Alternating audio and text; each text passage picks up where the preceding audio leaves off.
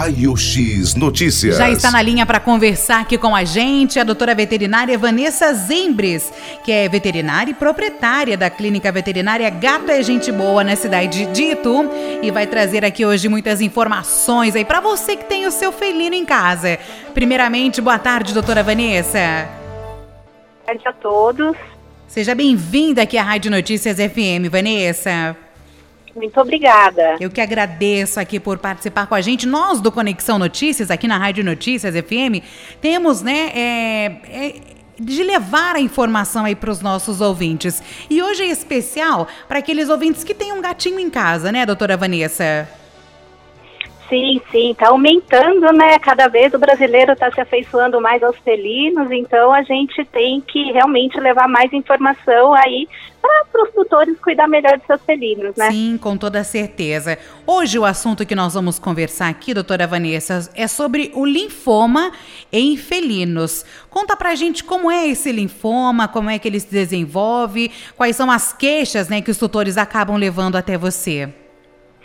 Então, vamos lá. O linfoma, ele é um câncer, né, de, de órgãos linfóides, aonde são produzidos, né, os linfócitos, que são células de defesa, e aonde tem também essas células.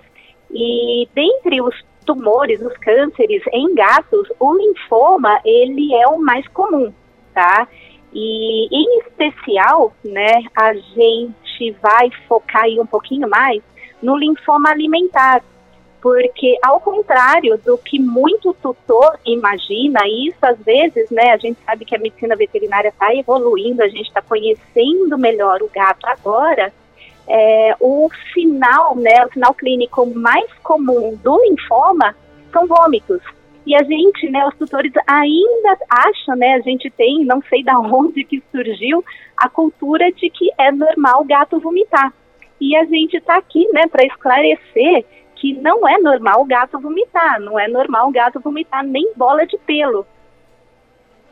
Muitos acabam, né? Ai, comeu alguma coisa que não fez bem, né? Tem ainda essa cultura. Então, ah, é bom a gente estar tá frisando. Então, qualquer tutor que tenha um gatinho em casa e que ele tenha esses vômitos, né, constantes, uma, duas vezes por semana, deve ser procurar no veterinário, doutora Vanessa. Sim, com certeza, né? O vômito sempre tem uma causa e mesmo que seja pelo, a gente fala que é tolerável é, dois vômitos no mês, né? E não necessariamente a causa do vômito, mesmo que seja pelo, vai ser algo gástrico, pode ser comportamental, né? E voltando ao linfoma, quando a gente fala do linfoma alimentar, sim, eu posso ter um câncer na parede do estômago, nos, né, em vários segmentos do intestino, no pâncreas, no fígado, nos gânglios, né, no, nos linfonodos abdominais.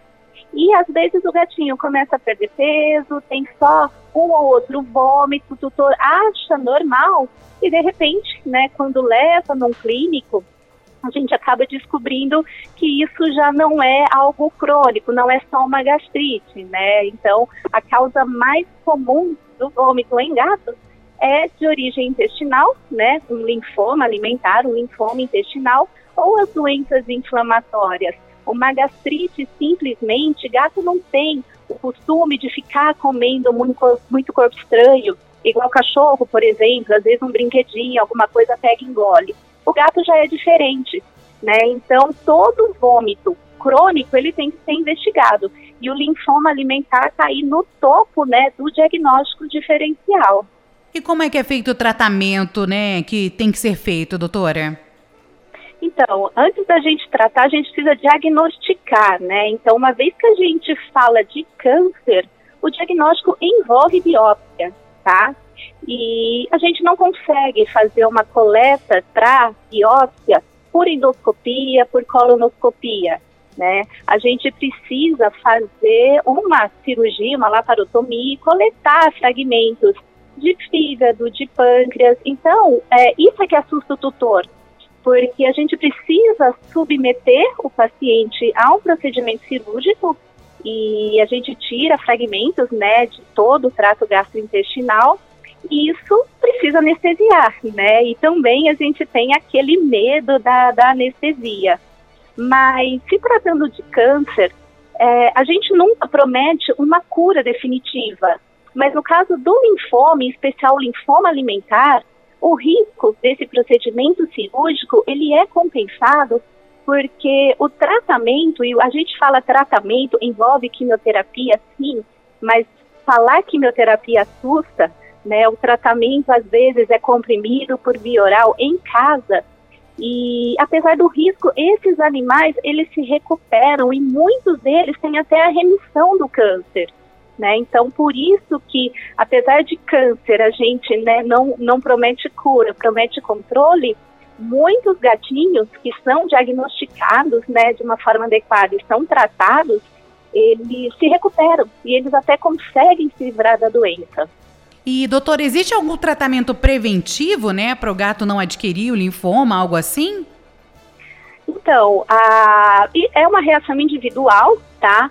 Mas tudo que eu causo uma inflamação crônica, eu estou predispondo ao desenvolvimento de um câncer, né? Se a gente for comparar com câncer de pele, sempre está machucando, sempre tomando sol, sempre lesando a pele, eu predisponho ao desenvolvimento de um carcinoma de pele, por exemplo. Sim. E no intestino é a mesma coisa. E no caso do gato em especial, ah, quanto mais você muda o tipo de alimento, quanto mais você troca a marca da ração, quanto mais você troca o sabor da ração, e isso eu estou falando da ração seca, cada vez que eu mudo a dieta desse gato, eu estou predispondo o intestino a ter alguma intolerância em algum componente dessa ração. Começa com uma inflamação, né?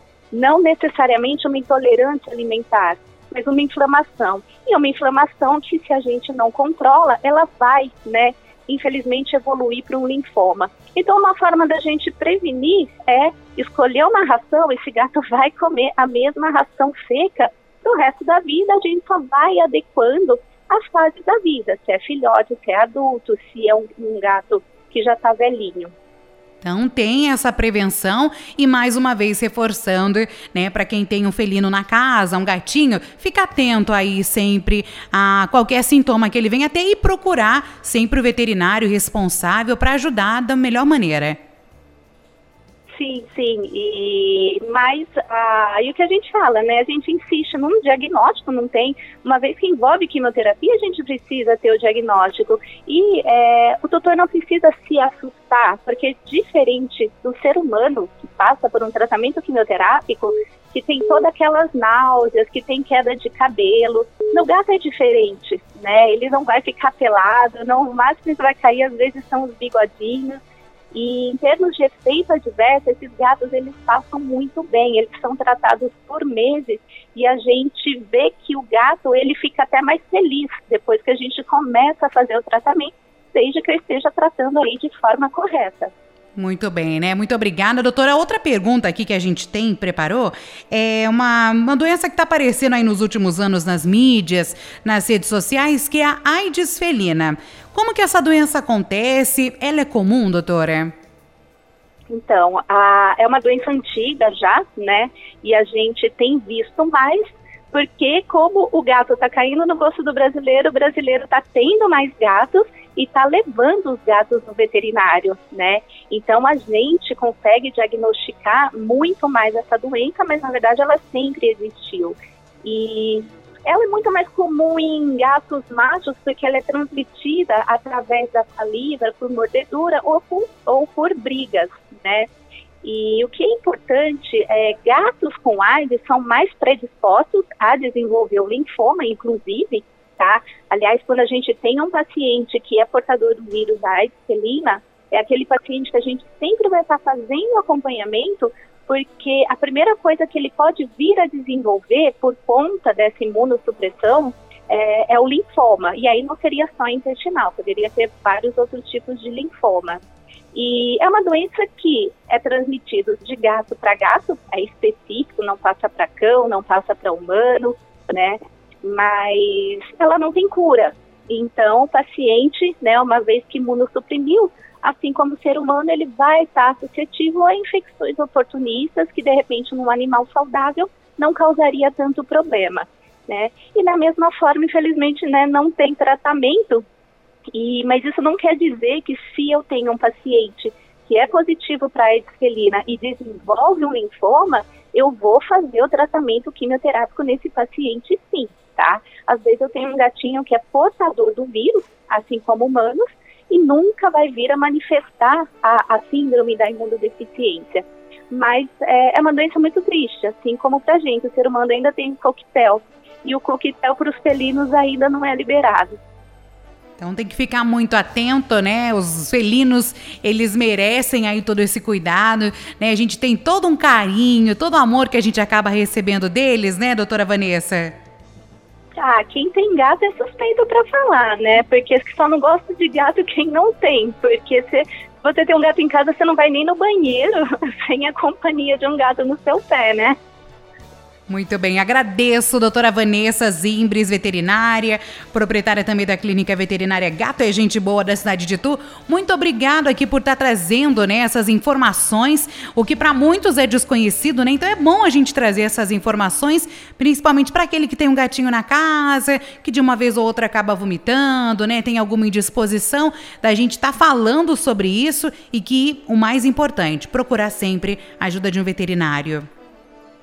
Sim, sim. Nosso objetivo é aumentar aí, ter gatos mais felizes dentro de casa, mais saudáveis e sempre trazendo informação para o tutor. Muito obrigada, doutora. Sempre que precisar, que a Rádio Notícias FM está à disposição para as informações. Eu que agradeço. Uma ótima tarde.